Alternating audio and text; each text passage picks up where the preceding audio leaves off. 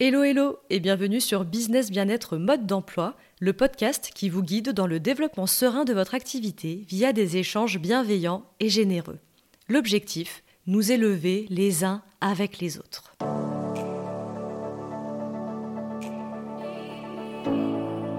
Je suis Emmanuelle Canès et je suis experte en marketing de contenu digital.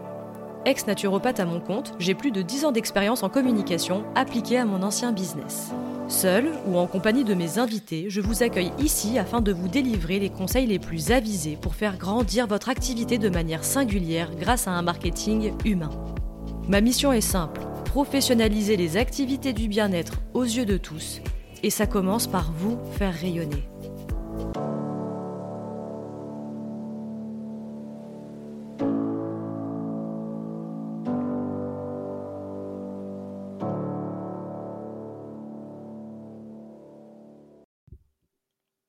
Hello Renaud. Coucou Emmanuel. Comment vas-tu? Écoute, ça va bien. Je suis pressé qu'on attaque. Ah, parfait. T'as hâte de rentrer dans le vif du sujet, mais avant ça, euh, aujourd'hui, c'est quand même euh, la sortie de mon premier épisode euh, et j'avais envie de, le partager avec toi, en fait, tout simplement parce que, juste pour le contexte, du coup, ça fait dix ans que je fais de la communication, mais de 2019 à 2022, j'ai été naturopathe. et lorsque j'ai été formée, tu as fait partie des intervenants qui m'ont accompagnée quand j'étais en école de naturopathie. Et pour le coup, j'ai beaucoup, beaucoup apprécié tes cours et c'est pour ça qu'on est toujours en lien aujourd'hui. Mais voilà, c'était très qualitatif à, mon, à mon sens. Et, donc, du coup, voilà, je ne trouvais pas quelqu'un d'autre de plus avisé pour parler de ce sujet qui est aujourd'hui quel est l'avenir des, métiers du bien-être. Mais du coup, avant qu'on rentre dans le vif du sujet, je vais te laisser te présenter. Écoute, déjà, heureusement qu'on est en podcast, hein, parce que moi, ça a vite tendance à me faire rougir, ces, ces trucs-là. J'aurais envie de te dire que j'aime me décrire comme quelqu'un qui est passionné par la façon dont la vie s'exprime, et quelque part, c'est un petit peu, c'est un petit peu la définition de l'époque de la naturopathie des anciens. C'était observer la vie, la pleine expression de la vie. Le naturopathe était un biologiste philosophe avec un esprit de synthèse qui s'intéressait à tout ça et qui finalement n'était que là pour optimiser ou catalyser un petit peu ce mécanisme et aider à s'exprimer au maximum. Euh, moi, c'est ce qui me passionne en fait. Donc, c'est illimité en termes de champ d'action. Et euh, évidemment, de par mon, parcours, on va dire entrepreneurial, euh, avec une casquette à la fois marketing, gestion de projet, imaginer des projets, des solutions innovantes, etc., je me suis retrouvé à un petit peu à atterrir dans les métiers du bien-être par conviction et à observer ce marché avec un œil qui, j'ai l'impression, était peut-être pas l'œil habituel. Et je me suis dit, mais en fait, euh, tous ces métiers attendent beaucoup d'une reconnaissance de l'État, attendent beaucoup de l'extérieur, des gens qui, qui devraient euh, prendre conscience, qui mettent trop longtemps à prendre conscience, qui sont endormis, qui sont ci, qui sont ça. Et moi, à chaque fois, je me disais, mais pourquoi on se regarderait pas un petit peu le nombril pour aller euh, travailler nous-mêmes sur ce qui est en notre pouvoir? Donc voilà, moi, je me décris comme quelqu'un qui. Je suis un peu un empêcheur de tourner en rond. J'aime bien m'intéresser à des sujets et dire comment on peut faire pour que ça mène à un autre résultat. Et tu sais, je crois très fort à si tu veux un résultat différent, peu probable qu'en faisant les mêmes actions ou les mêmes choses, tu obtiennes un résultat différent. Il faut faire des choses différentes pour obtenir un résultat différent. Et, euh, j'adore parce qu'il y a tellement de trucs à faire pour obtenir un résultat tellement différent. Du coup, je suis assez passionné par tout ça. Ouais, c'est top, c'est top. Et du coup, moi, c'est ce qui m'avait marqué quand quand je t'ai eu en, enfin, tu vois, en intervenant en fait à l'époque, parce que il y a toujours un petit peu cette croyance, tu vois, chez les thérapeutes. alors là, on était naturopathe, mais je vais prendre les thérapeutes un petit peu plus au sens large, mais du fait de d'avoir des difficultés à se vendre quand on est thérapeute, ou en tout cas à vendre ses prestations. Et pourtant, moi, tu vois, je venais de du, enfin, des métiers de, de, la communication et du marketing, et comme j'avais, j'étais un petit peu sous de cet univers-là à un moment et que je suis partie complètement à contre-pied de tout ça avec la naturopathie, je me suis dit ah non, jamais je ferai de la com et du marketing et du coup, je m'étais moi-même bloquée. Et pourtant quand je t'ai vu toi, j'ai vu qu'on pouvait très bien associer l'un et l'autre et que tu le faisais, je vais dire de la bonne manière. Qu'est-ce que ça veut dire de la bonne manière? Mais en tout cas, tu délivrais beaucoup de, valeurs, de conseils. Enfin voilà, tu étais même un des premiers naturopathes. Enfin, en tout cas, moi, quand je t'ai vu intervenir, tu vois, même sur Internet, tu avais ta chaîne YouTube, etc. Et je me suis dit, bah, en fait, c'est compatible. Et donc, c'est en ça aussi que tu, tu m'as inspiré et que j'espère qu'on pourra aussi inspirer les personnes qui vont nous écouter aujourd'hui pour Enfin voilà, en tout cas, nous, notre but à tous les deux, on en parle assez, c'est de professionnaliser les métiers du bien-être. Et c'est d'ailleurs ce que tu fais aussi, parce que là, tu l'as pas mentionné quand tu t'es présenté, mais tu as aussi une école, tu es directeur d'une école de naturopathie. Et de ce que tu m'as dit et de ce que j'ai compris, normalement, tu fais des cours aussi sur justement aider ces thérapeutes-là en sortie d'école à développer leur activité. Est-ce que tu peux m'en dire plus? Donc, effectivement, effectivement, j'ai pas mentionné que je dirigeais une école, que j'ai fondé. enfin, je l'ai fondé un petit peu avant l'ère pandémie, etc. Mais en réalité, ça n'a ouvert que. Enfin, ça n'a ouvert. On a ouvert les portes pour s'inscrire qu'au moment du, premier confinement. C'est un petit peu, en tout cas en France.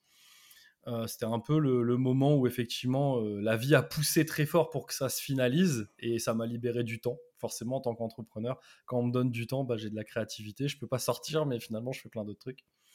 Euh, donc on a ouvert cette école. Oui, pour ma part, j'interviens très fort sur la partie. Euh, donc ma spécialité, c'est la posture d'accompagnement. Euh, on pourra en parler également. Pour moi, il y, a un vrai truc à, optimiser chez les praticiens bien-être, quels qu'ils soient, que ce soit des thérapeutes, des naturopathes et autres. Il y a un vrai travail à faire sur la posture. et donc la, méthodologie de l'interaction avec la personne. Et aussi mon job principal, c'est le mentorat dans le fait que les étudiants qu'on a puissent réaliser leurs projets, puissent optimiser euh, leurs compétences, mais aussi développer leur activité. Parce que pour moi, si tu veux, des gens compétents, on n'en manque pas. Le problème de ce qu'on manque, c'est des gens compétents qui le font dans la durée. Et ça, c'est beaucoup plus embêtant. C'est-à-dire que très souvent, quand je regarde, on a des gens qui le font ponctuellement, mais comme ils n'arrivent pas à se rémunérer, professionnaliser, pour moi, c'est vraiment un terme qui, euh, qui implique de monter en compétence et d'être, entre guillemets, suffisamment expert pour apporter des résultats, ça paraît un peu comme évident, mais il n'y a personne un jour qui se dit, euh, je vais me former dans un domaine, je vais me lancer dans un domaine et je vais être mauvais. En vrai, euh, bon, tu vas pas avoir un garagiste parce que c'est celui qui est réputé le moins bon de, la région, tu vois. Ça paraît un peu évident qu'il faut une forme de compétence et d'expertise, en tout cas de résultats. Mais par contre, c'est rarement évident que professionnel, ça veut dire je gagne ma vie, je, génère du revenu, c'est-à-dire j'arrive à vivre via mon domaine d'activité. Et donc professionnaliser, pour moi, c'est vraiment l'art de prendre quelque chose qui est peut-être une passion, qui est peut-être pratiqué ou, euh, on va dire, euh, étudié de façon amateur, et qui devient quelque chose qui est rémunérateur pour qu'on puisse le faire à moyen long terme. Parce que comme tu l'as dit, il y a beaucoup de croyances sur la vente, sur tout ça. Euh, tu as vu, je suis tellement un excellent vendeur que j'ai même pas dit ce qui était mon activité principale dans ma présentation. Et pourtant, ça n'empêche pas les gens de le découvrir parce que, comme tu l'as dit euh, euh, à juste titre, j'essaie au maximum de partager de la valeur sur comment on peut avancer, comment on peut aller à l'étape supérieure, à l'étape suivante. Donc naturellement, les gens vont me demander en fait au travers de quoi je le fais, qu'est-ce que je propose. Le nombre de fois où je reçois des emails en disant tes contenus sont passionnants, j'aimerais faire des trucs avec toi payant, mais j'arrive pas à savoir ce que tu vends. Tu vois, et en fait, ils me demandent. Donc, c'est quand même incroyable quand c'est la personne qui me demande ce que je vends. C'est-à-dire que j'ai pas à me vendre, j'ai juste à expliquer, à répondre à la question. C'est quand même cool. Mais c'est pour dire que, ouais, c'est vrai que pour les praticiens dans les domaines un peu euh, santé euh, holistique, naturelle, tout ce qui est euh, thérapie, cognitive, peu importe, le coaching, la, naturopathie, ces, tous ces métiers-là qu'on classe dans le monde du bien-être, c'est pas naturel d'avoir une activité pérenne qui génère des sous. Disons, c'est tout sauf la moyenne. La grande majorité des gens ne fait pas d'argent, il faut être clair sur ça. Euh, j'avais été un des premiers à sortir une vidéo qui s'appelait 99% euh, des naturopathes sont au chômage, et voilà pourquoi. Je me souviens que cette vidéo, elle avait un petit peu fait euh, queener une partie du domaine, mais il s'avère que c'est la réalité des faits, et c'est triste, parce que des gens compétents je pense aujourd'hui qu'on n'en manque pas. Des gens de bonne volonté qui veulent faire les choses bien, qui ont à cœur d'aider leurs prochains. Vraiment, je pense pas qu'on en manque. Par contre, ce qu'on manque, c'est des gens qui arrivent à le faire dans la durée, parce que lorsqu'on génère pas d'argent, ben, à un moment donné, il faut manger, il faut nourrir ses enfants, il faut être dans des conditions décentes pour vivre. Et si on y arrive, tant mieux, mais souvent on va devoir le faire par un travail alimentaire par ailleurs, et ça nous fait ça nous laisse moins de temps pour pratiquer euh, la discipline qu'on avait choisie et qui nous tenait à cœur. Et donc forcément, c'est beaucoup moins inspirant et animant quand tu donnes les trois quarts de ton euh, naissance de vie à, à quelque chose qui n'est pas ce, ce qui t'anime le plus. Tu vois, c'est vrai qu'un travail alimentaire, on en a tous eu un, je pense, un jour ou l'autre dans notre vie. C'est pas toujours très glorifiant tu sors pas de là énergisé, ça a tendance à te drainer. D'ailleurs, souvent, c'est, on te dit, euh, tu vends ton temps contre de l'argent. Moi, j'aurais tendance à dire, tu vends ton énergie contre de l'argent. Mmh, mmh. Euh, parce que bien sûr, le temps, il va, il va, il va s'écouler, et en plus de ça, tu vas donner ton énergie. Tu sors de là, tu es drainé. Et donc, le truc, c'est que soit tu vas faire un travail alimentaire, donc tu vas pas pouvoir te consacrer pleinement à ton activité, soit tu vas avoir euh, une frustration parce que tu pratiques ton activité, mais tu as peur de facturer, donc tu factures trop peu, tu fractures trop peu de monde. En plus, tu te sens mal à l'aise à cette idée. 9 fois sur 10, tu as tendance à faire des séances trop longues ou proposer trop en échange de l'argent que tu demandes. Et ce qui fait que bah, mathématiquement, ça fait que ton taux horaire, est en dessous du SMIC et que tu vis pas décemment.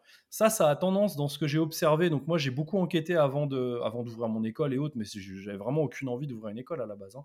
Je suis complètement honnête, je l'ai fait parce qu'il y avait un vrai besoin et que je trouvais pas des prestataires ou des, euh, des professionnels qui y répondaient à l'instant T.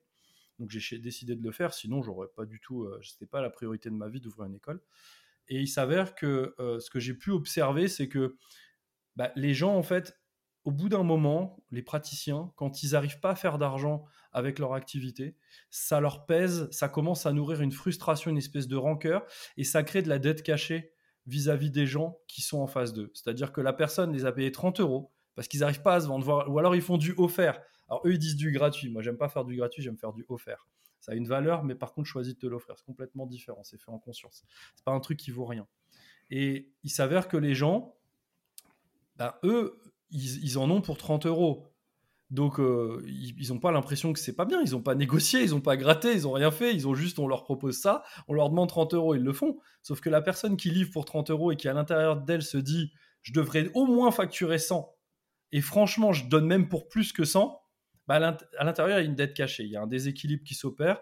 Et parfois, ce que j'observais également avec ma casquette euh, mentor, coach sur la, sur la posture d'accompagnement, c'est que cette frustration-là, elle se ressentait dans la relation, dans le lien à la personne, à la personne qu'on accompagne, à son consultant.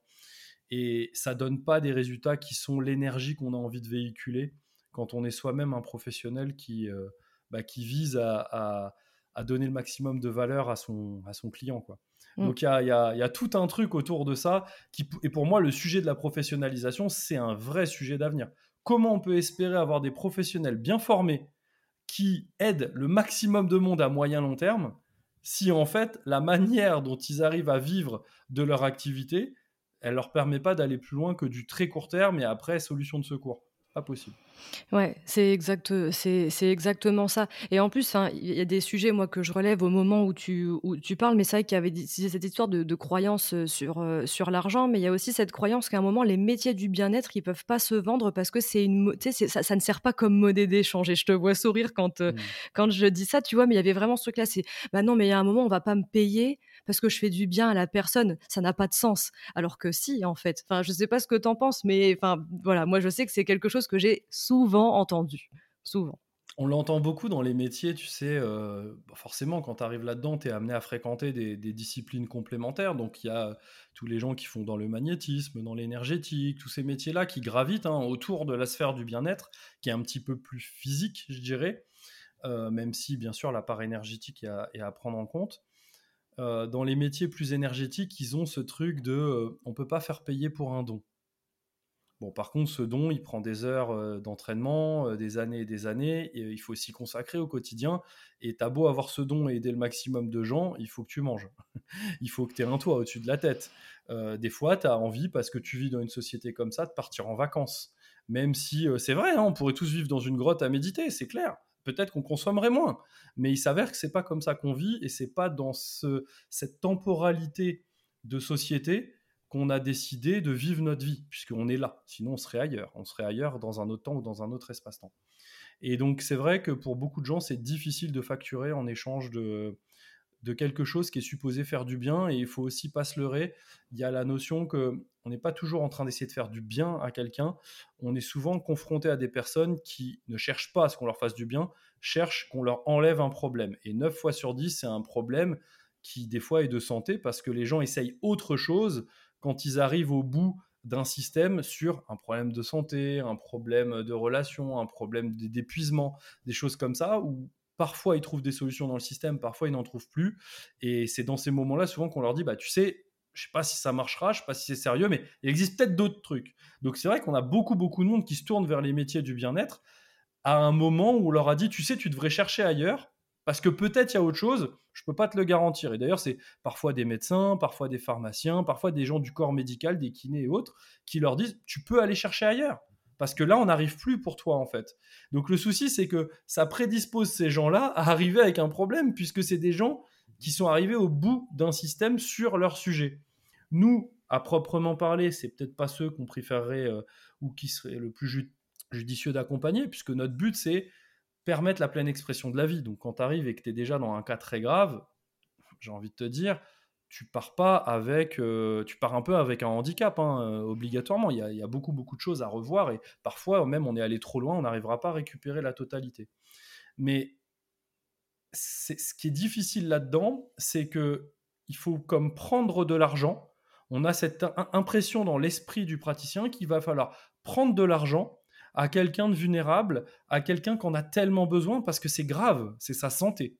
Et que la santé, c'est notre bien le plus précieux. Peu importe ce qu'on a sur notre compte bancaire, quand on n'a pas la santé, nanani, nanana. Tu vois ce que je veux dire? Toutes ces phrases que tout le monde a entendues, qui sont réelles, hein, euh, on le voit chez les gens qui sont à l'aube de la mort, évidemment, euh, leur regret porte pas sur euh, est-ce que j'ai stocké assez de pognon sur mon compte? Tu vois, c'est vraiment pas ça.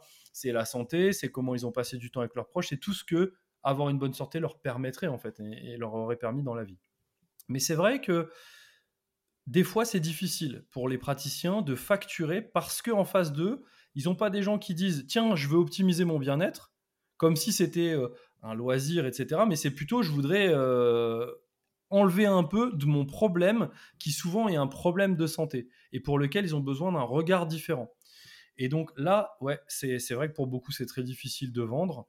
Maintenant, euh, moi, je pense que il faut aussi s'interroger sur à quel point je vais être capable de donner mon maximum pour quelqu'un si moi, je gagne pas ma vie à ce moment-là, je génère pas suffisamment d'argent pour pouvoir me sentir bien de le faire et vraiment me donner à 400% dans cet échange. Est-ce que si je le fais d'une façon sous-tarifée, où je développe de la rancœur, etc., alors souvent ils admettent pas, ils disent non, non, je le fais avec bienveillance, je le fais parce que j'ai de l'empathie, non, non, non. Non, tu le fais parce que tu as un peu le syndrome du sauveur. Et que c'est très bien, ça t'anime et que ça te donne envie d'aller vers ton prochain. Mais le problème, c'est que le syndrome du sauveur, ça rentre dans le fameux triangle de Cartman. C'est pas je suis à l'aise avec le fait d'être payé peu parce que vraiment ça me tient à cœur de faire ça. C'est je le fais et inconsciemment je compte les points et la personne elle me doit du merci, elle me doit de la reconnaissance, elle me doit machin. Mais si jamais elle me le donne pas, je peux très vite basculer dans l'autre rubrique du triangle de Cartman, c'est le bourreau, voire même la victime qui a été exploitée par son pauvre client. Et donc, en fait, ça crée des relations qui sont euh, directement malsaines. C'est pourquoi le fait de tarifer et de dire à quelqu'un en échange de ma prestation, je vais vraiment donner mon max. Je vais, je vais je vais être, moi, j'appelle ça l'obligation de moyens. Hein. Dans le droit des sociétés, on a ça. Il y a l'obligation de résultat. Par exemple, amener quelqu'un d'un point A à un point B, on est obligé euh, qu'il atteigne le point B. Mais là, on peut pas parce que l'objectif, il est propre à la personne. Et il y a des trucs qu'on ne peut pas maîtriser, qui sont pas en notre pouvoir en tant que praticien. Nous, on va guider, on va essayer de lever des blocages, on va orienter, on va conseiller. Par contre, à aucun moment, on peut garantir le point B. Ça, c'est la personne qui va devoir faire plein de choses pour y arriver. Mais par contre, on peut mettre en place, on peut garantir qu'on va mettre en place tous les moyens. Donc, on est dans une obligation de moyens de mettre en place tout ce qui est en notre pouvoir euh, et à l'instant T qui peut venir de notre intuition de tout pour aider cette personne à atteindre son point B qui est le point B qu'elle choisit. Et ça, tu vois, c'est quelque chose qui vaut vraiment de l'argent parce que quand on le fait en échange d'une somme d'argent, ça nous sort du triangle. On n'est pas en train de sauver, on est en train d'être rémunéré à juste euh, valeur, à juste titre, en échange de quelque chose où on va livrer le maximum de moyens. Ça ne veut pas dire donner plus, etc., que ce que ça nécessite. On va pas noyer la personne. On sait tous que quand, euh, quand tu vas voir quelqu'un et qui t'envoie un PDF de 48 pages à l'issue de votre échange, en fait, ça ne te sert à rien. Personne ne le lit et au final, ça part à la poubelle. Donc, donner trop, ça n'a aucun intérêt. Mais par contre, mettre tout ce qu'on peut en place en termes de moyens pour aider la personne, ça, ça nous permet de dire je me sens à l'aise avec le fait de facturer, mais la vraie question, c'est combien j'ai besoin de facturer pour être 100% à l'aise dans ce que je vais livrer.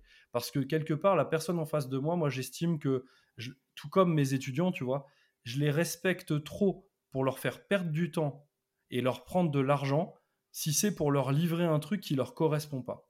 Donc, la vraie question, c'est je fais un effort de livrer quelque chose de très haute qualité, mais par contre, euh, si ça leur convient pas, c'est mon travail aussi de leur dire il faut pas prendre. Mm. Tu vois? Et, dans les métiers comme ça, il y a aussi le fait de vouloir accompagner tout le monde. Du coup, s'imaginer que pour accompagner tout le monde, il faut avoir une offre qui corresponde même aux gens qui ne peuvent vraiment pas payer. Et en fait, c'est un truc à décorréler complètement. C'est qui est-ce que je veux pouvoir accompagner, comment je peux les accompagner au mieux, et à partir de là, bah, peut-être il y a des gens que je ne saurais pas accompagner parce qu'il faudrait que je le fasse dans des conditions qui me permettent pas à moyen long terme de maintenir mon niveau d'énergie, mon niveau d'enthousiasme, mon niveau de concentration, de présence dans l'échange. Et donc, euh, voilà. Et après, bon, on pourrait reparler du fait de pouvoir offrir à des gens qui n'ont pas les moyens. Mais moi, j'estime que si tu es correctement rémunéré pour tous les gens que tu accompagnes en échange d'un tarif qui est décent et qui te convient, bah, tu peux plus facilement trouver des disponibilités dans ton agenda pour accompagner quelqu'un qui n'aurait aucun revenu. Alors que si en permanence tu baisses tous tes prix parce que sous prétexte de temps en temps il y a une personne qui n'a pas d'argent, ce sera peut-être même déjà trop cher pour elle, même à 10 euros de l'heure. Mm. Mais et elle le fera pas. Par contre, tous les autres, en fait, euh, ils auront une dette cachée envers toi. Donc ça, c'est un vrai problème. Ouais, exactement. Mais c'est super, euh, enfin, c'est super intéressant parce que tu vois, euh, moi, je continue à, rester en lien avec des, avec des thérapeutes, tu vois, pour comprendre un petit peu leurs problématiques et justement amener du, enfin voilà, proposer du contenu euh, sur ce podcast qui sera pertinent. Et il y avait une, une, personne que voilà que j'ai contactée il y a pas très très longtemps et elle me disait, bah ouais, mais tu vois, genre des prestations à l'heure. Mais elle dit, mais je me vois pas lui vendre plusieurs prestations ou autres parce que je sais pas si ce que je lui apporte à l'instant T, elle va en avoir besoin sur les semaines à venir, tu vois? Et du coup, je me suis dit, bon, après, c'est toujours pareil, c'est propre à chacun, mais moi je me suis dit, ça vient plus des croyances de dire qu'à un moment, bah ouais, juste le one shot va pouvoir aider. Et toi-même, tu sais qu'à un moment, alors peut-être qu'une séance, ça va pouvoir être soulever plein de choses, mais que ce soit une séance de naturopathie, d'acupuncture, enfin peu importe. Mais généralement, on se rend compte qu'il y a quand même une histoire de régularité qui permet de mieux accompagner les personnes, peut-être pas sur une seule problématique, et à un moment on a besoin d'un acupuncteur, après d'un naturopathe, d'un hypnothérapeute, ok, mais, euh, mais du coup tu vois, elle se sentait bloquée par rapport à ça, de dire bah ouais, euh, je vends des prestations à l'heure, euh, c'est bien. Le problème c'est que je m'y retrouve pas parce qu'il me faut beaucoup de clients par mois, et du coup bah après je sais pas comment leur vendre des prestations en plus parce que pour moi j'estime qu'ils n'ont pas besoin d'être dépendants, tu vois, de ma pratique, et c'est exactement les termes qu'elle avait utilisés. Ah, c'est magnifique, c'est l'ère du développement personnel. Alors moi, je déteste ce terme parce que le développement personnel, personnel, ça me fait penser à persona, c'est-à-dire au personnage, donc au mental ego. Et je vois pas l'intérêt de développer notre mental ego dans une société où on est empreint de mental ego en permanence. Euh, et effectivement, cette question-là, elle revient, euh, elle revient très très très souvent. On le trouve dans le couple, on le trouve dans plein de choses, dans les amis, dans la famille. C'est la grande mode de ne pas vouloir être dépendant. Alors du coup, à la place, on fuit ça vers l'indépendance. Et l'indépendance, c'est euh, c'est l'extrême négatif de l'autonomie. C'est-à-dire que vouloir autonomiser quelqu'un, moi je trouve ça fantastique. D'ailleurs, il n'y a pas de parent à la base qui est prévu pour euh, que ses enfants soient pas à terme autonomes. Parce que euh, dans la nature, euh, l'être humain, il vivait peut-être pas aussi longtemps, et à un moment, il fallait bien que la descendance, puisse se démerder. Donc, je dirais que c'est naturel pour l'humain, dans la filiation, dans tout ça, de, générer de l'autonomie. Dans le mentorat, tu n'as pas de mentor qui se dit j'espère que la personne va être tellement dépendante qu'elle ne pourra jamais raisonner par elle-même et elle sera obligée tout le temps, tout le temps, tout le temps, tout le temps, tout le temps, tout le temps de me, de me demander et à aucun moment elle saura prendre une décision toute seule. Il n'y a pas de mentor qui souhaite ça. Euh, par contre, sous prétexte qu'on veut pas, tu vois, on est souvent très très fort pour, pour se raconter des conneries et des grosses salades. Et tu vois, typiquement, les gens, ce qu'ils vont faire, c'est qu'ils vont dire, euh, moi, je veux surtout pas que les gens soient dépendants, du coup, je leur propose rien. Non. T'es pas à l'aise avec l'idée de leur, leur, proposer un truc, mais plutôt que de dire et de nommer le fait que tu sais pas quoi leur proposer, tu sais pas si ce que tu leur proposes a de la valeur, etc., etc., tu as préféré te raconter que c'est mieux pour eux de pas leur proposer. Bah ouais, parce que c'est tellement sauveur comme état d'esprit. Mais c'est pas ce qu'on te demande. Ce qu'on te demande, c'est si ces gens, tu peux les prendre par la main pour qu'ensuite tu les lâches, comme un parent qui laisse ses enfants voguer et faire sa vie à leur vie à la fin. Si tu pouvais les prendre à un endroit, au plus bas du plus bas de, là où tu peux aller les chercher, c'est-à-dire pas le plus bas du plus bas en termes d'énergie, d'émotion, quoi que ce soit, mais le plus loin qu'ils en seraient par rapport à tout ce que tu peux leur apporter. C'est-à-dire le plus loin de, des apports que tu peux amener. Et les emmener au plus haut, du plus haut, du plus haut de tous les apports que tu peux leur donner. Mais ça peut être des ressources qui sont pas liées à ce que tu fais en accompagnement, ce que tu fais en enseignement. Ça peut être euh, un livre que tu leur conseilles, ça peut être un podcast que tu leur conseilles, ça peut être, euh, peu importe, un, un contact d'un praticien qui fait des trucs complémentaires qui les aidera à aller à l'étape suivante. Bref, tout ce que tu peux faire qui permet à quelqu'un d'aller le plus loin possible par rapport à ce qu'il souhaite, finalement, c'est quand même beau quand on peut le faire.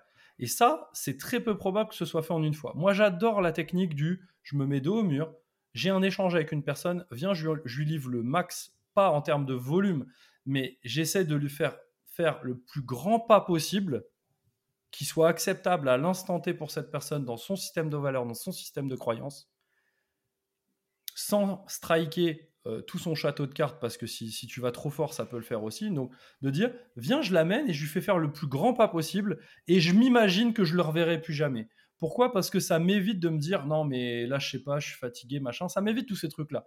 Je me dis, j'ai une chance de faire un impact dans sa vie. C'est quoi le 80-20 C'est quoi la loi de Pareto? Si je devais faire 20% seulement de tout ce que je sais faire pour obtenir 80% du résultat maximum. Ce serait quoi en fait? Et viens, je fais du. Moi, j'appelle ça le 95-5. Viens, je fais 5% des choses et j'essaie d'aller jusqu'à 95% du résultat. Ou autrement dit, viens, maximum, je me concentre sur 5 conseils que je peux lui donner, max, parce qu'au-delà, son cerveau, il va saturer, il va pas faire les choses, pour l'emmener à 95% du résultat potentiel. Si je pars de ce postulat-là, je peux me dire, je fais qu'une séance. Mais ça veut pas dire qu'il n'y en aura pas d'autres ça veut pas dire que je ferme la porte, mais je me raconte pas non plus que c'est parce que je veux pas qu'il soit dépendant. Je me raconte pas ça. C'est parce que peut-être je sais pas faire autrement. Peut-être c'est ma manière de me donner mon meilleur. Et puis si, si j'ai la possibilité de proposer un accompagnement, ça a plein d'autres avantages. Parce que la confiance, moi j'aime la créer avant l'accompagnement. Mais forte euh, de constater que c'est pendant l'accompagnement que la personne va pouvoir constater des choses, va pouvoir observer des résultats, et c'est là qu'elle va vraiment se rendre compte de est-ce que je lui fais confiance, est-ce que j'ai envie de continuer avec cette personne, etc. Donc ça a plein d'avantages, ça a autant d'avantages que d'inconvénients. Mais c'est vrai que parfois il y a des praticiens, et j'en ai rencontré pas mal, qui m'en ont parlé, qui m'ont dit, bah, comme j'arrive pas à gagner ma vie, je suis obligé de proposer aux gens de revenir me voir régulièrement, mais en fait ça, ça ressemble même plus à ma pratique habituelle. Je suis rendu à juste les écouter parler des mêmes problèmes depuis plusieurs années. Sauf que moi, il faut que je paye le loyer. Donc, en fait, il faut que je paye mon cabinet, il faut que je paye mon loyer, il faut que je paye mes courses. Et donc, je ne peux pas dire à ces gens d'arrêter de venir. Mais je me sens pas vraiment une valeur ajoutée pour eux. Donc là, on voit quoi? On voit l'estime de soi qui pique du nez, qui tombe jusqu'à sous terre. On voit euh, également la frustration dans euh, l'envie de contribuer. On voit euh, l'impression un peu de, pas d'être un imposteur, mais de voler l'argent de la personne parce qu'en fait, on n'apporte plus de valeur ajoutée. C'est-à-dire qu'on crée un déséquilibre entre les moyens qu'on met en œuvre et l'argent qu'on demande. Donc souvent, ce qui va se passer, c'est que la personne va être drainée en énergie, ça va pas créer de bouche à oreille positif, et en plus de ça, elle va commencer à facturer de moins en moins parce qu'elle se sent plus à l'aise avec le fait de facturer son tarif habituel, étant donné qu'elle n'apporte plus de valeur et qu'elle est juste là pour écouter comme un bon pote euh, qui ne change la vie de personne, qui est juste, voilà, la personne fait la victime, raconte ses trucs, et, et c'est inlassablement les mêmes problèmes, mais on ne l'aide plus.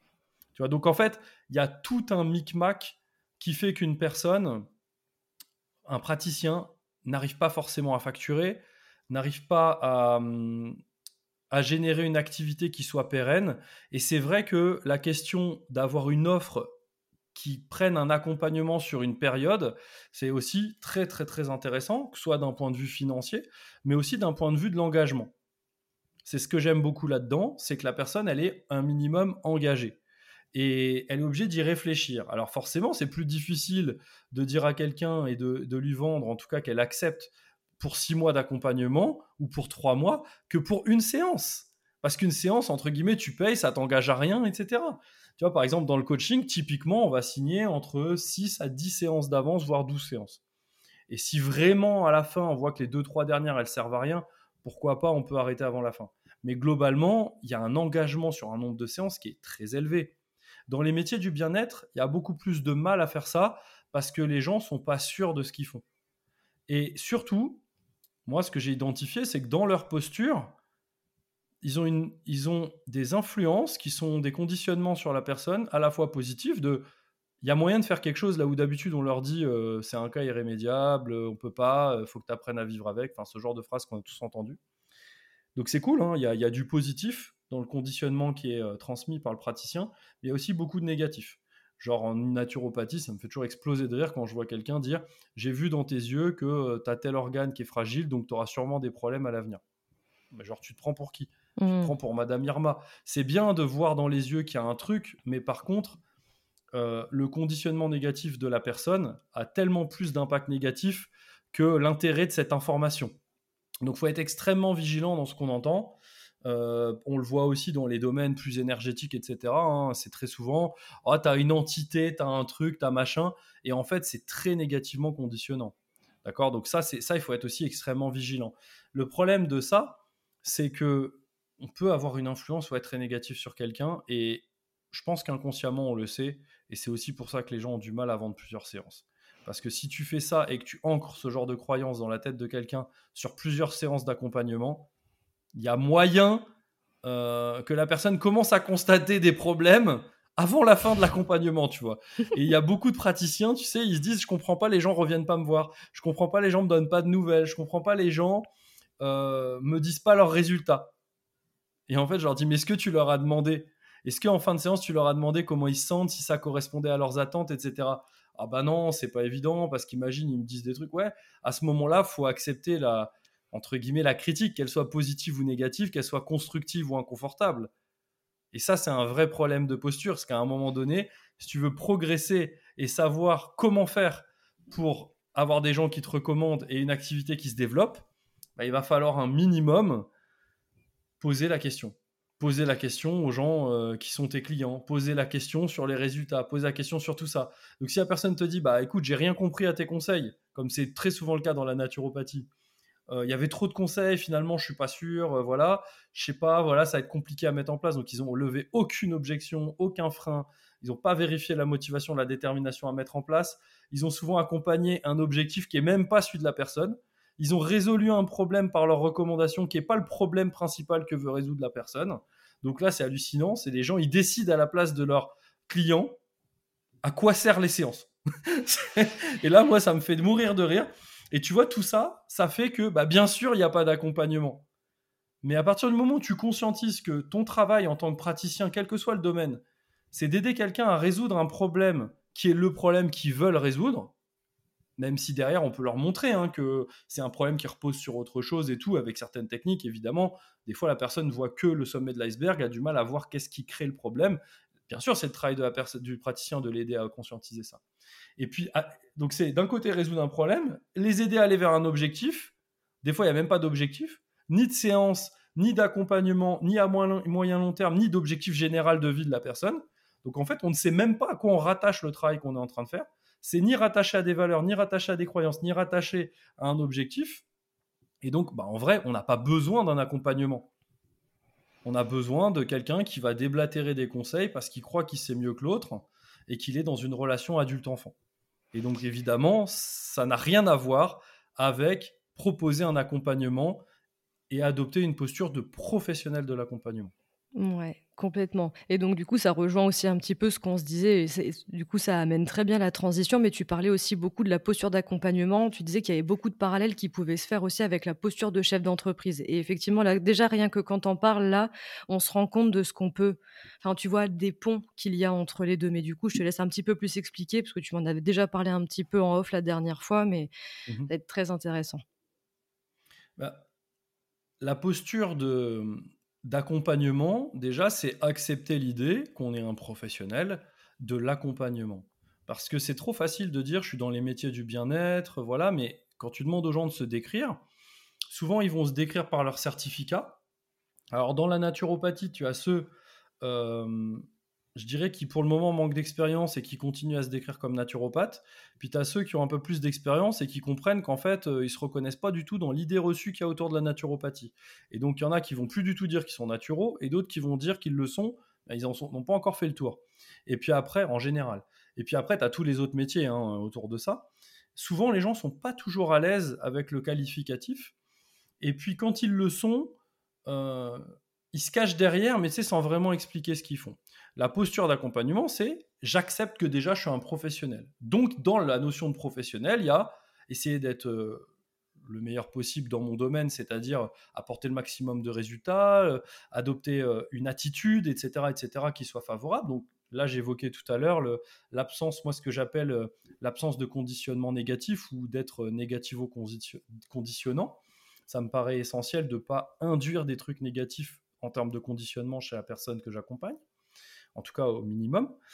Et puis, euh, ça, si tu veux, il y a la notion aussi financière dans l'aspect professionnel. Donc, ça veut dire adopter la casquette de chef d'entreprise, d'entrepreneur, de ceci ou de cela. Parce que tu peux pas avoir une activité qui se développe si tu te contentes d'être dans ton cabinet derrière ton téléphone à attendre que ça sonne. C'était valable il y a quelques années où euh, il suffisait de, lancer un supermarché euh, dans, une, euh, dans une rue et tu avais les gens qui passaient devant qui achetaient. Bah, pareil pour un cabinet. Aujourd'hui, c'est plus le cas. Pourquoi? Parce qu'on est sur les réseaux sociaux, des gens qui proposent plein de trucs, des gens qui connaissent rien à tous les domaines et qui juste ont vécu un truc et qui s'improvisent accompagnant, coach, machin, de tout, il y en a. Alors je dis pas que c'est bien ou mal, je dis juste, il y en a tellement, des milliers des dizaines de milliers. D'accord Il y en a plein qui font pas un euro, mais n'empêche que quand tu les écoutes, c'est les meilleurs accompagnants de la Terre. Donc, forcément, tu es en compétition avec tout ça. Donc, si tu sais pas te décrire, si tu n'as pas confiance dans ce que tu fais, si tu prends pas la posture du chef d'entreprise qui doit incarner pour moi hein, différents, euh, différentes caractéristiques, dans le chef d'entreprise, il y a un gestionnaire. C'est-à-dire, je dois gérer mes sous, je dois savoir combien il faut que je fasse par mois, une fois que j'ai payé mes charges, que j'ai déduit mes trucs pour pouvoir gagner ma vie, enfin vivre de mon activité et payer mon loyer, mon truc et être à l'aise, mes enfants, mes ceci, mes cela. Il y a la donc, casquette de gestionnaire, il va y avoir la casquette, donc là-dedans, tu as au moins un petit suivi de la comptabilité, un petit truc. Et ça, tout de suite, ça fait peur. Déjà là, on a, perdu tout le monde en termes de posture. Après, dans la posture du chef d'entreprise, il y a la posture du leadership. C'est-à-dire que même quand tu es tout seul, c'est toi qui incarnes la vision de ton entreprise, de ton activité, autrement dit. Soit une auto-entreprise, une activité libérale, peu importe. C'est toi qui incarnes ça. Donc quand on parle, tu es la figure d'autorité, la figure de communication représentative de cette activité, de cette, de cette entreprise. Donc le leadership, ça passe par être capable de transmettre aux autres ce que tu fais et que eux-mêmes, un peu comme si tu les manageais comme une équipe de commerciaux, les rendre capables de parler de toi. Parce que sinon, comment veux-tu que ça marche? C'est compliqué. Donc, il y a plein d'aspects. Si tu veux, il y a la vente, il y a euh, le suivi clientèle, il y a la livraison de, de, ce que tu as vendu, etc. Donc, il y a la gestion des sous. Il y en a plein qui me disent bah, Je ne sais pas où j'en suis de mes paiements, mais sur mon compte, ça va pas fort. Bah, j'ai que 500 euros sur mon compte ce mois-ci, mais pourtant, j'ai fait 2000 euros de prestations. Ah ouais, mais il faut peut-être t'assurer d'être payé. D'accord? Donc ça, ça rentre dans la casquette du gestionnaire, de, toutes ces choses-là. Donc oui, la, posture de chef d'entreprise, c'est une posture indépendamment d'avoir 160 000 salariés ou d'avoir zéro salarié et d'être tout seul dans sa micro-entreprise. Il y a un moment, il va falloir soit déléguer, et puis surtout, il va falloir comprendre qu'il y a des choses où c'est inhérent à l'entrepreneuriat de devoir un minimum s'y intéresser. Genre savoir où en sont mes comptes, euh, savoir combien il me faut par mois pour être rentable, euh, savoir dans quoi j'investis, euh, est-ce que ce que je livre, ça va, etc. Et souvent, j'ai tendance à dire, les gens s'accordent, mettent toute leur attention sur l'acquisition d'une audience, hein, notamment avec les réseaux sociaux, et, forcément, toi, t'en parles beaucoup aussi. Et je pense que c'est une très bonne chose. Mais en fait, des fois, ils ont aussi un frein inconscient là-dedans, c'est qu'ils savent pas vraiment livrer. Donc le problème, c'est que si tu sais pas vraiment livrer, c'est compliqué inconsciemment d'amener du monde dans un tunnel où en fait ça mène à ta livraison. Et donc souvent, moi j'aime bien dire, qu'est-ce que tu livres, comment tu le livres, ça se passe comment, comment tu fais pour t'améliorer sur la base de ce que tu vis déjà là, pour faire en sorte que ta livraison soit de mieux en mieux? Et après, comment tu fais pour gérer l'après-livraison, pour faire en sorte que les gens ne perdent pas contact, qu'ils puissent te recommander, peut-être un jour ils ont à nouveau besoin de toi pour autre chose, pour une autre offre, euh, pour pouvoir devenir un peu des ambassadeurs, etc. Comment tu fais pour gérer ça? Et ça, en fait, ça a tendance à sécuriser et à dire à l'esprit un peu comme si tu dis je vais faire de la pub Facebook, mais faire de la pub Facebook, tu sais pas où tu envoies les gens, tu sais pas si ça marche, tu sais pas si l'offre elle est intéressante ou quoi, ça passe ou ça casse. Mais le problème, c'est quand tu mets 1000 euros de pub, si ça génère zéro, c'est 1000 euros à la poubelle. Et oui, donc, sauf que là, on parle pas de ça, on parle de peut-être mettre un post sur les réseaux sociaux, peut-être faire une vidéo, faire un podcast, faire une conférence, euh, un partenariat avec un professionnel, etc. Tout ce qui peut amener du monde, c'est de l'acquisition. On est sur de l'acquisition de gens, de prospects, quoi, quelque part.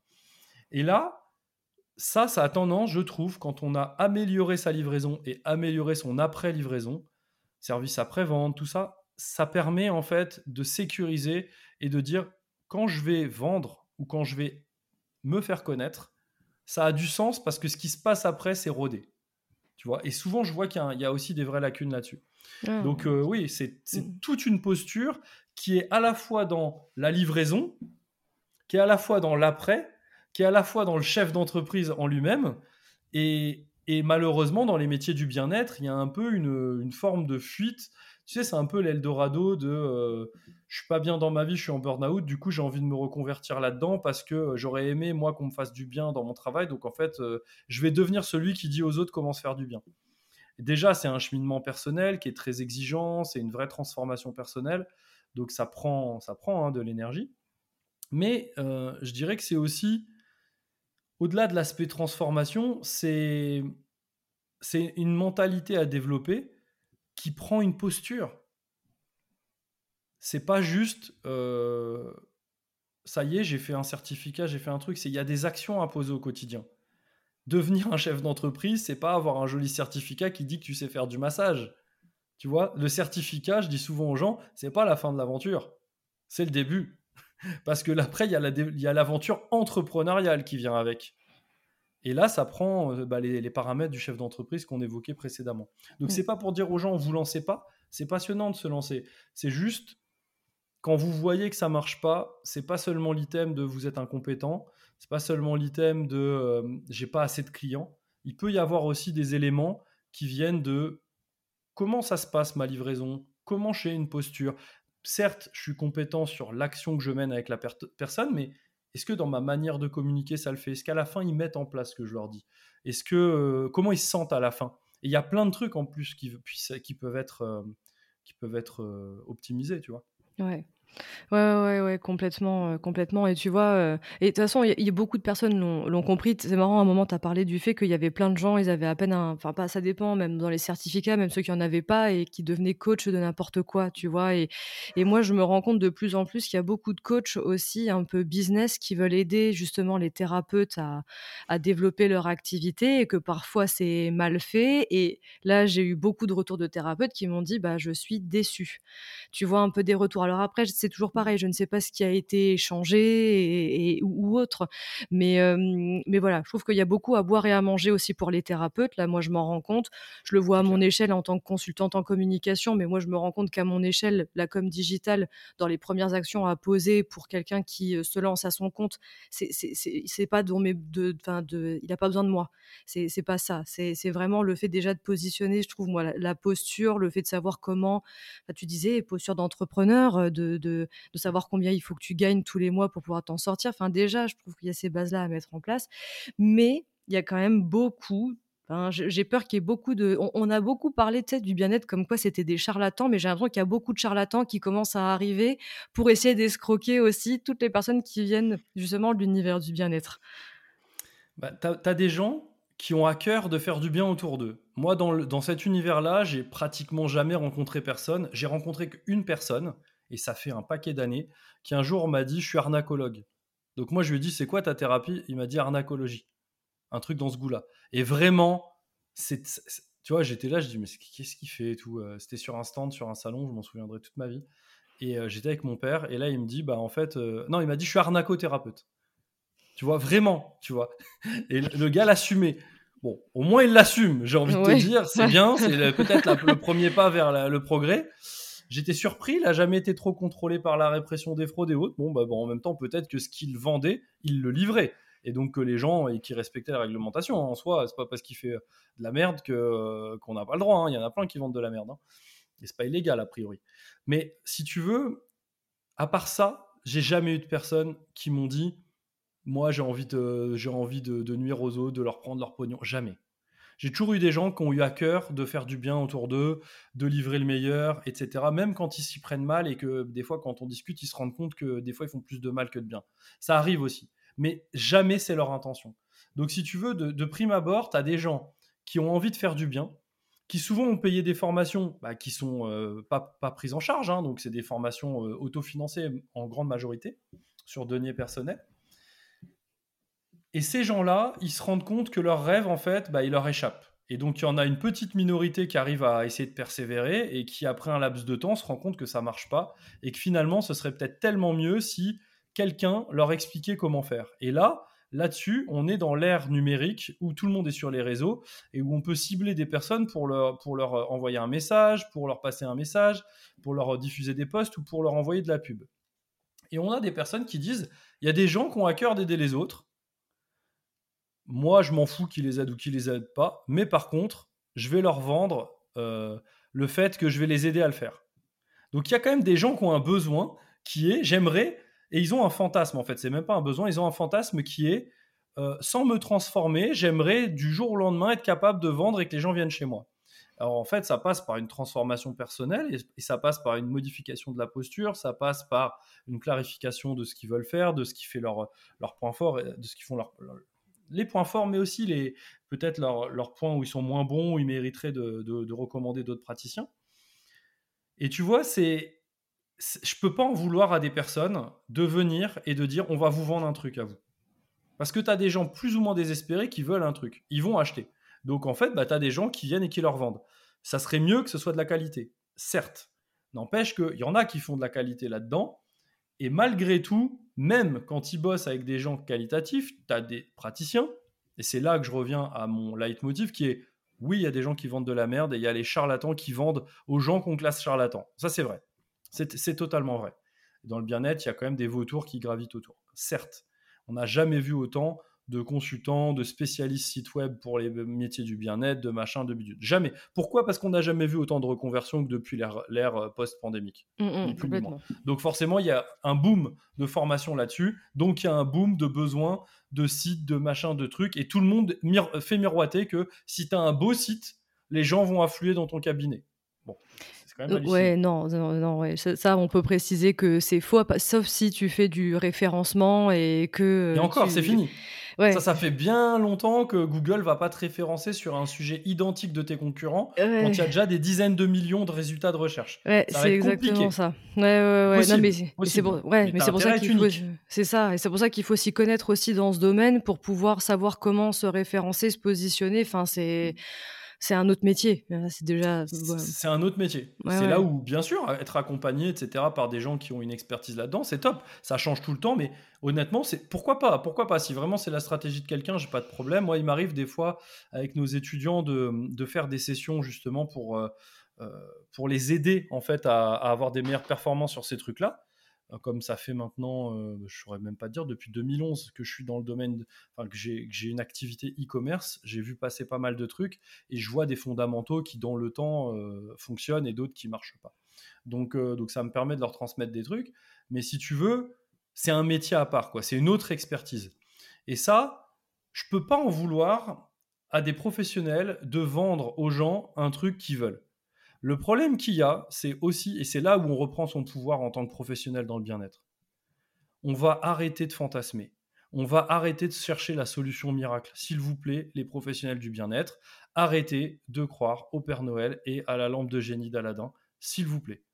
Parce que si vous croyez que vous allez croiser quelqu'un qui va vous dire frotte la lampe, tu vas voir en 20 clics, sans rien faire, tu vas avoir du monde dans ton cabinet, en fait, tu es en train d'acheter un fantasme. Mais s'il y a bien un seul truc en termes d'objectifs qu'on ne peut pas, peu importe le niveau de moyens qu'on mettra en œuvre, on ne peut pas aider un client à obtenir. Euh, moi, je le vois en naturopathie, c'est ce que j'apprends à mes étudiants, mais c'est aussi ce qu'on apprend en coaching ou autre. On ne peut pas coacher un objectif fantasmé. Ce n'est pas possible. Un objectif fantasmé, c'est un objectif où il n'y a que, de la gain, que des gains et pas de pertes, que des avantages, aucun inconvénient, euh, qui est tout le temps confortable, jamais inconfortable. Ça, ça n'existe pas. C'est un putain de fantasme. C'est comme rêver de la relation où il y a tout le temps une communication fluide, jamais de désaccord, machin bidule chouette. Euh, t'es face à un autre humain ou t'es face à euh, une IA euh, qui est basée uniquement sur ta propre conscience? En fait, c'est sûr, si t'as une relation avec un miroir, ça va aller, hein, vous allez tout le temps d'accord. Hein. Mais par contre, si t'as une relation avec une autre personne, bah, c'est comme ça. Il y, y, a forcément un moment, tu vois, et tout ça, c'est fantasmé. Et c'est pas possible d'aider quelqu'un, peu importe l'objectif ou le problème à résoudre, à résoudre un truc qui est fantasmé. Et typiquement, le métier du bien-être, c'est des gens qui croient qu'il existe une solution miracle pour développer de l'activité parce que eux, ils ont tellement à cœur de faire ça bien et que ça leur est un peu tombé dessus par une histoire de vie, etc., que quelque part, ce serait presque fleur bleue, tu vois, d'espérer, très romantique en plus, hein, de dire, bah, ça va se faire parce que ça doit se faire. Oui, mais on est dans un monde hautement compétitif où il y a une communication partout avec une captation de l'attention des gens qui est énorme. Donc, si tu veux exister, il faut que tu fournisses de la valeur. Il faut que tu sois là que tu puisses parler aux gens, que tu puisses leur donner de la valeur, qu'ils te découvrent. Et tu peux pas juste espérer qu'on tombe sur toi et avec une solution miracle. Mm, mm. Donc forcément, comme les gens ont un fantasme, bah il y a des personnes qui l'ont bien compris, qui disent tu veux ça sans avoir à faire machin et même sans rien nanana? Bon, ça c'est ah, typiquement de la tournure marketing. mais tu peux avoir des tu peux avoir des offres de haute qualité avec ça et qui soient livrées hyper qualitativement où t'en es pour ton argent. Mais tu as aussi évidemment de la merde et tu as juste ni plus ni moins que des gens qui ont bien fait leur taf, qui est de dire c'est quoi les problèmes de la personne à qui je veux vendre des trucs, c'est quoi leur vrai objectif, c'est quoi qu'ils voudraient? Et surtout qu'est-ce qu'ils aimeraient éviter en même temps qu'ils veulent aller vers cet objectif. C'est-à-dire que tous les trucs qui sont des freins, je vais leur faire miroiter que ça n'existe pas. Et donc forcément, bah après, tu as les professionnels du bien-être qui achètent. Et donc quelque part, je pense que ça passe par reprenez votre pouvoir, les gars. Votre pouvoir, c'est arrêter de fantasmer des solutions miracles. Il n'y a pas de solution miracle. Vous voulez aider des gens, vous voulez vendre des accompagnements, vous voulez... Euh, et pourquoi vous voulez vendre des accompagnements? Parce que vous voulez accompagner des gens le plus loin possible. Et qu'effectivement, du one-shot, ça permet pas toujours de le faire. Et vous voulez des accompagnements ou bien des séances payantes parce qu'en mettant du contenu gratuit sur Internet, ça ne donne pas le même résultat. Tu peux faire tous les posts que tu veux pour dire quelle alimentation avoir, euh, comment faire pour euh, se lever du bon pied tous les matins et avoir une euh, meilleure gestion des émotions. Si tu n'es pas accompagné en individuel, si tu ne vas pas plus loin avec des gens qui vraiment t'apprennent à faire ce qui n'est pas naturel pour toi, ça sera très très très très dur et long d'avoir des résultats. Donc ça a de la valeur d'accompagner la personne là-dessus. Et c'est pour ça que les professionnels du bien-être sont là, pour aider les gens à aller plus vite, plus loin, et effectivement, moyennant un tarif, parce qu'on les aide à aller plus loin et plus vite. C'est aussi simple que ça et que ça se passe mieux, que ce soit peut-être un peu plus confortable. Mais c'est quand même pas un fantasme. Il y a quand même des efforts à faire. Ouais. Et ben ouais, non, mais c'est exactement ça. Et je, trouve, que c'est une très belle image, le fait de pas fantasmer. Euh, et je trouve que ça rejoint aussi euh, la posture de chef d'entreprise. C'est-à-dire qu'à un moment, il faut rester aussi dans le factuel. Euh, des fois, on peut parler des métiers du bien-être ou ceux qui vont être dans des choses un peu moins palpables, tu vois, où ils vont parler parce qu'il y a les guides et machins et tout ça. Mais il y a un moment, il faut, faut rester quand même très concret. La posture de chef d'entreprise, je trouve qu'elle aide aussi beaucoup à ça. C'est qu'à un moment, il y a un investissement que vous allez fournir en termes de temps ou en termes d'argent. Le fantasme n'existe pas. un site internet, effectivement, ça peut être bien, mais en fait, c'est toujours se poser la question du pourquoi et de quels objectifs. Ça va être quoi les retombées derrière? Parce qu'effectivement, si c'est juste pour avoir une présence de plus en ligne, il y a plein d'autres choses qui peuvent être mises en place sans passer par un site internet. mais donc voilà, moi je trouve que l'idée du fantasme, euh, enfin en tout cas, c'est une, belle image et euh, voilà, faut rester maître de, de, son entreprise et ça passe par la posture. C'est pour moi, c'est ce qui est beau là-dedans, c'est que ce n'est plus l'extérieur qui dirige mes résultats. Mmh. C'est moi, en fait. C'est moi qui dirige mes résultats. Donc, c'est-à-dire qu'une personne qui veut, euh, je sais pas, vendre des prestations, peu importe, dans, dans quel domaine du bien-être, que ce soit des séances, que ce soit des ateliers, que ce soit euh, des cours de yoga, peu importe, il y a un moment, il n'y a pas de solution miracle pour vendre ça si on te vend une solution miracle, l'objectif, c'est de te faire croire qu'il y en a un et de te vendre cette solution. Tu vois, il suffit de regarder vers où vont les arguments. Est-ce que les arguments vont vers ce qui va t'arriver après ou est-ce que c'est des arguments qui permettent de lever des objections mm. et de faire mm. fantasmer? C'est tout. Tu sais, dans la naturopathie, c'est pas nouveau. On a les plus grosses instances, les plus gros acteurs qui font miroiter aux gens depuis des années que s'ils signent chez eux, ils auront une reconnaissance d'État. Bon. Peu importe le sujet de est-ce qu'il en faut une, est-ce qu'il en faut pas, c'est même pas le sujet. Mais à la fin, ça, c'est pas un argument en faveur de comment je vais t'aider à te transformer pour que tu sois efficace indépendamment de la, reconnaissance ou non d'État et que tu sois à l'aise, peu importe les circonstances pour avoir une activité, pour aider le maximum de monde, contribuer à un, monde plus humain, plus durable, etc. Moi, pour moi, ma mission, c'est aucunement d'aller chercher quelque chose de légitimement à l'extérieur. Pourquoi? Parce que quand on te donne à l'extérieur, on peut te reprendre. Et on s'habitue très très fortement à être à la mamelle de l'État qui nous autorise à avoir un peu d'activité. Par contre, le plus dur, c'est quand on nous l'enlève. Pourquoi les jeunes entreprises galèrent à l'issue des trois premières années? Parce qu'on leur a mis des exonérations de taxes, etc., qui se sont habitués à ce qu'on leur finalement c'est comme si on leur donnait des sous parce que en face qu'ils en payent on leur en donnerait ce serait pareil. C'est juste qu'à la place on leur en prend pas. Mm. mais c'est comme si on leur donnait des sous pour dire tu vois comme ça tu es rentable. Mais quand on l'enlève il se passe quoi? Il se passe que souvent l'activité en vrai au réel elle n'est pas rentable. Donc les gens ils arrêtent et puis ils font un autre truc ils refreinent un autre fantasme et puis ils repartent sur une autre activité et ils refont un trois ans parce que ça permet comme ça, c'est un peu comme euh, ça va pas dans mon couple, j'arrête, je recommence, bah, hop, hop, tout le temps effet lune de miel, tu vois, c'est facile. C'est la société du Kleenex. tu l'utilises, tu n'as plus besoin, tu changes, etc. Pareil pour l'activité. Mais ça, c'est un vrai problème.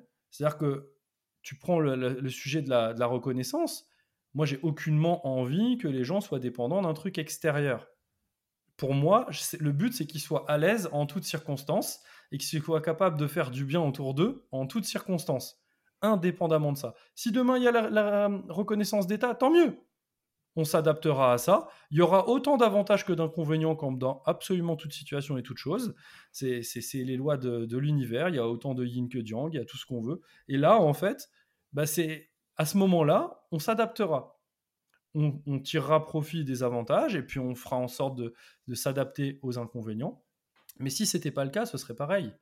Et mmh. donc, il faut arrêter de se laisser vendre des choses avec dans l'esprit que le but, ce soit de nous légitimer, etc. Le but, c'est d'aider quelqu'un à se transformer.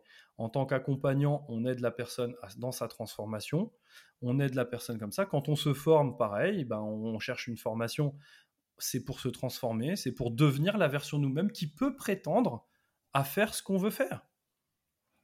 Et c'est pas il n'y a pas de légitimation, il n'y a pas de, quoi que ce, soit qui peut légitimer de l'extérieur. Et ça, c'est un vrai, ça, c'est un vrai truc parce que, parce que sinon, on a, on a tendance à avoir des personnes qui sont euh, bah, professionnelles de l'accompagnement, mais c'est pas vraiment de leur faute, c'est pas vraiment de leur responsabilité. Parce que c'est pas quand même pas, facile. On est dans des métiers qui sont pas reconnus par l'État. On est dans des métiers où c'est concurrentiel. On est dans des métiers où machin, où les gens ils parlent mal de nous et ceci et les médias si tu veux, s'il faut faire la liste de toutes les choses qui me permettent de justifier pourquoi c'est difficile, je pense que même pour dire je dois aller faire mes courses, est-ce qu'il y a des choses qui rendent les choses difficiles? Mais c'est tellement simple de sortir une liste. Ok, pour tous les sujets, je dois faire cuire du riz. Est-ce qu'il y, a des choses qui rendent la chose difficile? Ah bah ouais, parce que c'est difficile, il faut porter, ça... Franchement, on peut sortir une liste de trucs difficiles pour à peu près tout ce qu'il y a à faire. Mais la vraie question, c'est pourquoi je le fais?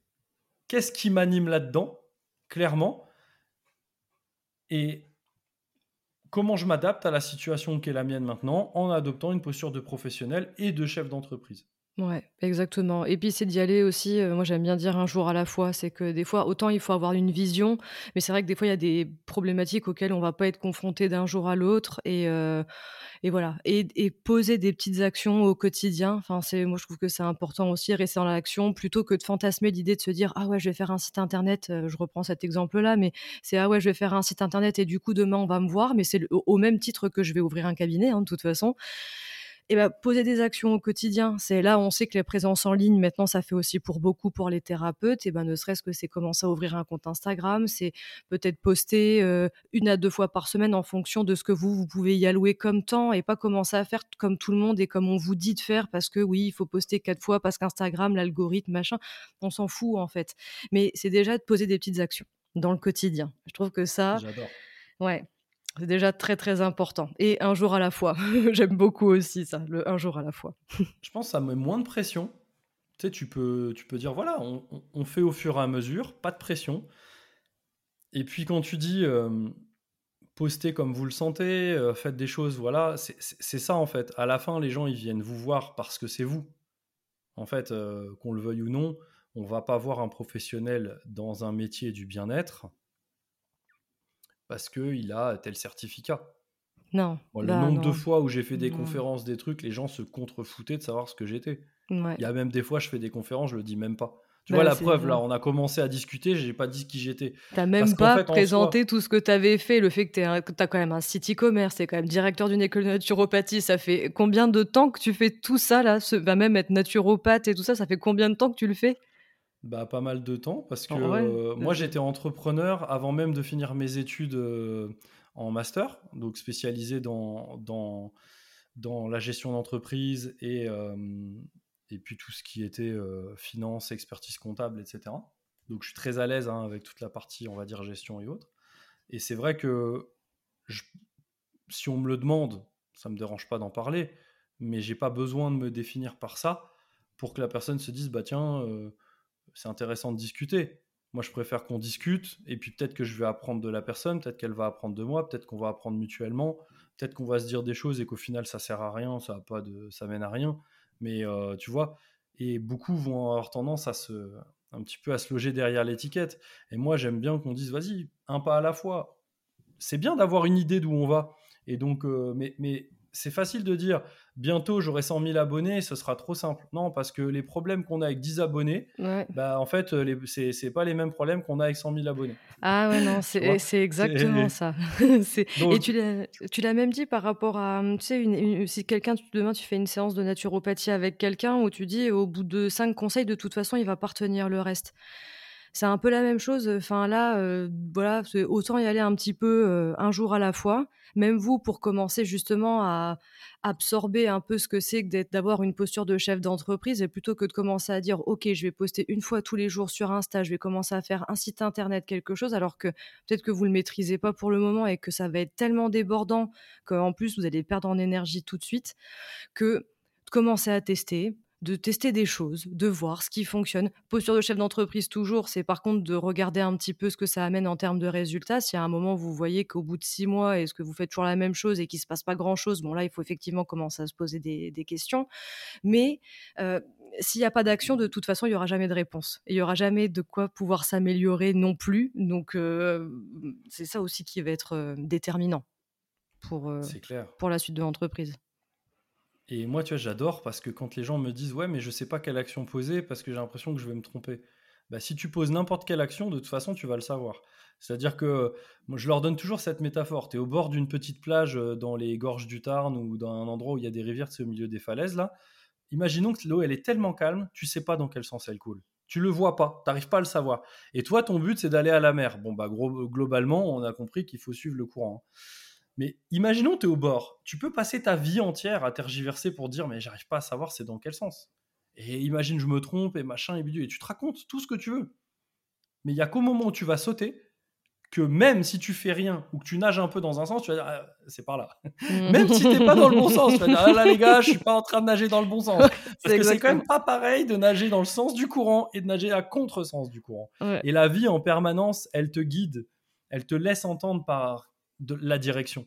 Donc ça c'est assez cool parce que quelque part, tu as juste besoin de d'essayer de faire quelque chose et de voir en fait si c'est la bonne direction ou pas. Il y a juste besoin de ça. C'est pas plus complexe que ça. Donc ça, c'est vraiment très très cool. Enfin, moi, j'adore. Donc quelque part, la meilleure action, c'est l'action que je pose.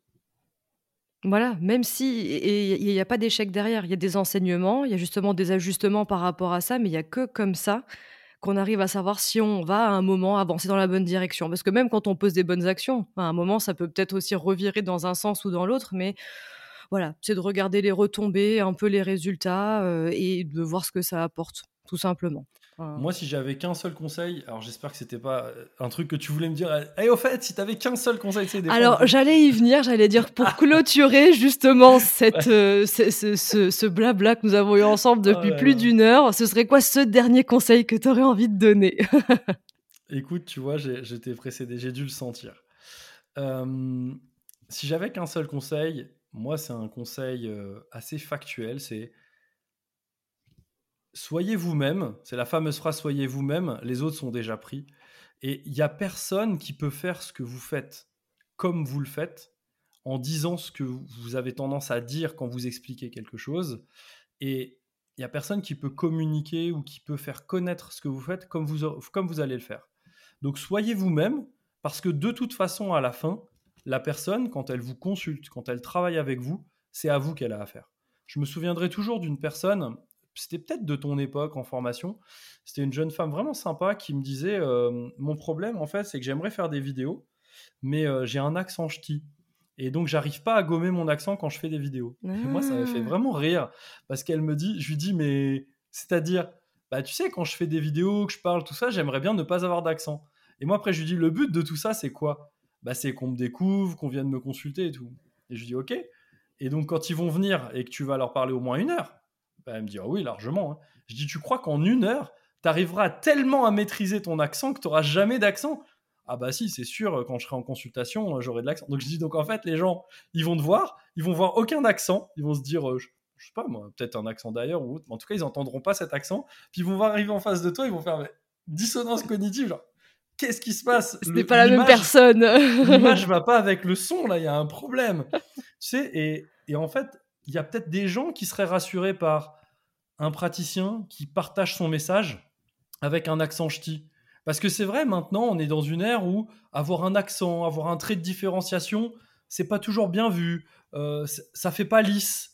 Euh, on pourrait me juger. Ouais, mais ça fait beau, ouais, mais ça fait machin. Super. Mais en attendant, il y en a peut-être qui seraient à l'aise, au même titre qu'il y en a qui sont pas à l'aise avec ça. Il y en aurait, c'est polarisé. Il y en a peut-être qui seraient plus à l'aise avec ça parce qu'ils se plus, sentiraient plus proches de cette personne.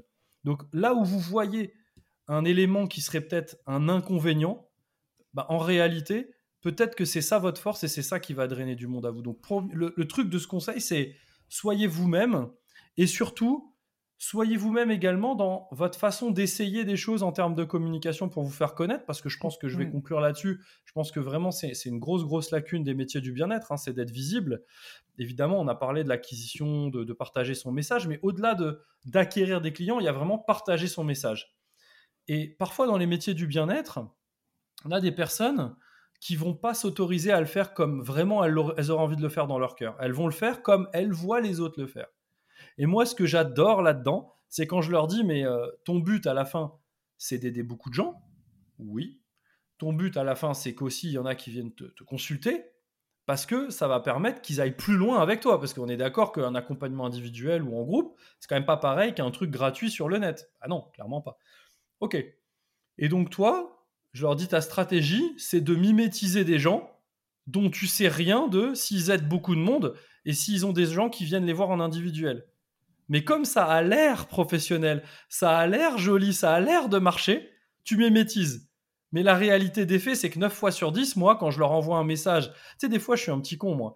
Je leur envoie des trucs en mode c'est honteux de prendre l'argent des pauvres personnes et tout, tu sais, je les challenge un peu Je sais que, je sais que ça, ça, ça les pique. Pourquoi je fais ça? Parce que si je leur dis tu gagnes combien avec ton activité, jamais ils vont me le dire. Mais mm. du coup, quand ils me disent ça, souvent ils me répondent ouais, mais attends, tu te rends pas compte, moi je suis au RSA, euh, ma famille heureusement elle m'héberge parce que pour le moment je gagne pas ma vie. Non, non. Tu sais, ils sont obligés de justifier qu'ils prennent pas l'argent des pauvres personnes. et donc ils me livrent, je prêche le faux pour qu'ils me livrent le vrai qui est je gagne pas ma vie. Et c'est des gens, pour certains, j'en mets ma main à couper, qui font des dizaines et des dizaines de milliers d'abonnés, qui font des milliers de likes sur leurs posts, etc. J'ai déjà eu des exemples dans le passé de gens qui faisaient vraiment énormément de vues sur YouTube et qui ne faisaient pas un euro. Ouais, c'est ça. C'est là où c'est très compliqué. Ouais, ça pourrait être un autre sujet qu'on pourrait aborder vraiment beaucoup plus sur la com, mais euh, c'est vrai qu'il faut faire attention aussi. Déjà, vous n'êtes pas des influenceurs et vous n'êtes pas là pour euh, juste donner du gratuit, parce que c'est vraiment déjà deux choses différentes. Et euh, c'est pas parce que quelqu'un a beaucoup d'abonnés. sur quelconque plateforme ou réseau social que du coup elle génère de l'argent derrière ça génère peut-être d'autres choses, de la confiance ou quoi que ce soit, une certaine visibilité, certes. Par contre, après, ça ne veut pas dire que ça se transforme et que la personne, elle gagne des milliers d'euros derrière. Ça ne veut rien dire.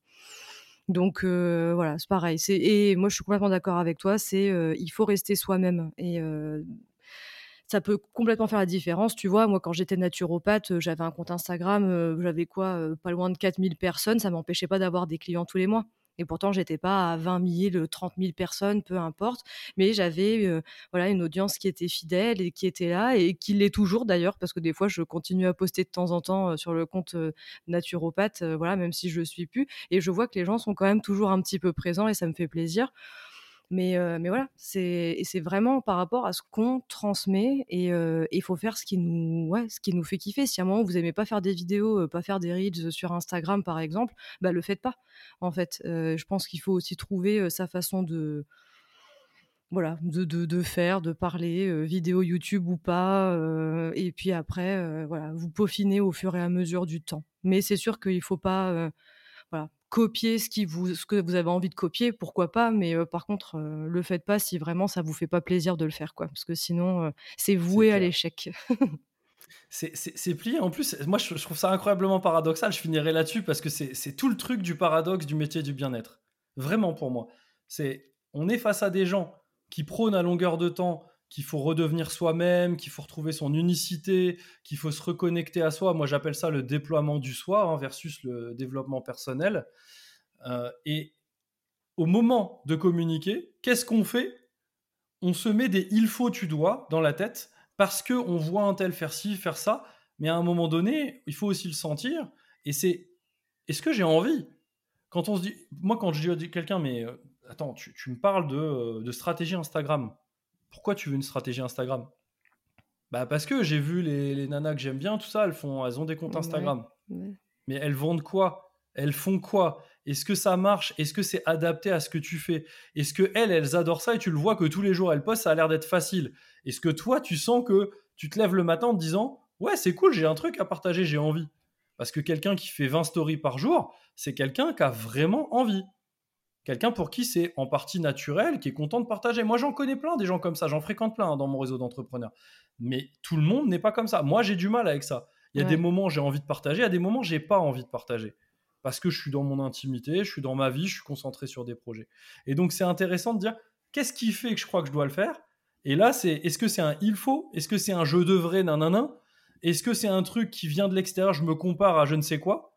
Ou est-ce que vraiment c'est je peux pas finir cette journée sans avoir partagé ça parce que ça me ferait, ça me ferait trop chier de pas l'avoir transmis euh, au reste du monde, même s'il y avait qu'une personne qui devait être au courant. Franchement, c'est quelque chose qui peut l'impacter, c'est quelque chose qui peut lui faire du bien, lui faire plaisir.